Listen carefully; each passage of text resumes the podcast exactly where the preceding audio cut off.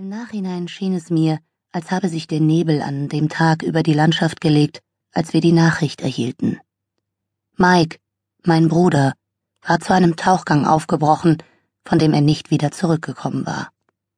Offenbar war er ertrunken, auch wenn man seine Leiche nie gefunden hatte.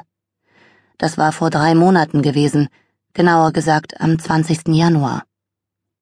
Seitdem lebten wir wie in einer Schattenwelt. Pa und ich schlichen uns im Morgengrauen aus dem Haus und kehrten so spät wie möglich dorthin zurück, wo meine Mutter sich weigerte, der Wahrheit ins Gesicht zu sehen. Mike würde nicht wiederkommen. Doch nicht einmal als die Anrufe der Polizei seltener wurden, bis sie schließlich ganz ausblieben, gab Mom die Hoffnung auf. Hendrik, unser Gärtner, war der Einzige, der es aussprach. The dood stayed after the door. Der Tod steht vor der Tür. Immer wenn er diesen Satz vor sich hin murmelte, überlief es mich kalt. Doch Mom schüttelte nur den Kopf. Solange Mike nicht gefunden sei, meinte sie, gäbe es immer noch eine Chance.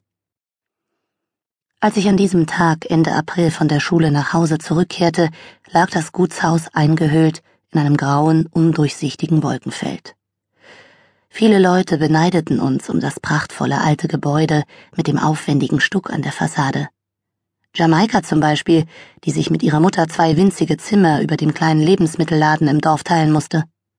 Man nannte uns sogar die vom Schloss. Ehrlich, eine Zeit lang habe ich gar nicht kapiert, dass die uns meinten.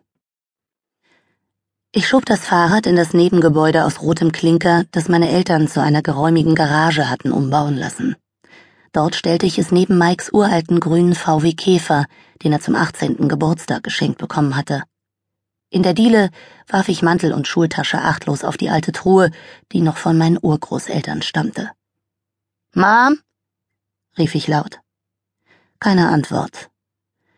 Ich öffnete die Küchentür.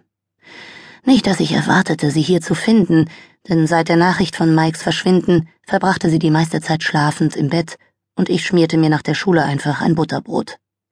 Doch heute brodelte es auf dem Herd und es roch verheißungsvoll. Neugierig hob ich den Deckel. Tomatensoße! Mir lief das Wasser im Mund zusammen. Immerhin würde es ein warmes Mittagessen geben. Mom? rief ich erneut, und da ich keine Antwort erhielt, rannte ich die knarrenden Holzstufen nach oben in den ersten Stock. Wahrscheinlich hatte sie eines der Beruhigungsmittel eingenommen, die ihr mein Vater verschrieben hatte. Leise öffnete ich die Tür zum Schlafzimmer meiner Eltern. Ein betäubender Geruch nach Lavendel und Schlaf hing im Raum. Die Betten waren gemacht. Es lagen keine Kleider auf dem Fußboden.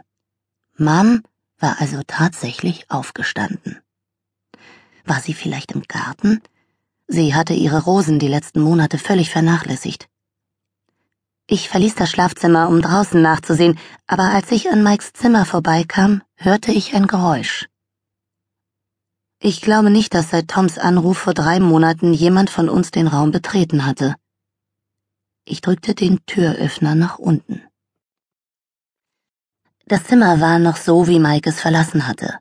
Die Rollos halb nach unten gezogen, erkannte ich die Metallregale an den Wänden, in denen er seine CD-Sammlung und stapelweise Bücher aufbewahrte. Auf dem Schreibtischstuhl lag ein schwarzes T-Shirt und eine seiner Baseballmützen.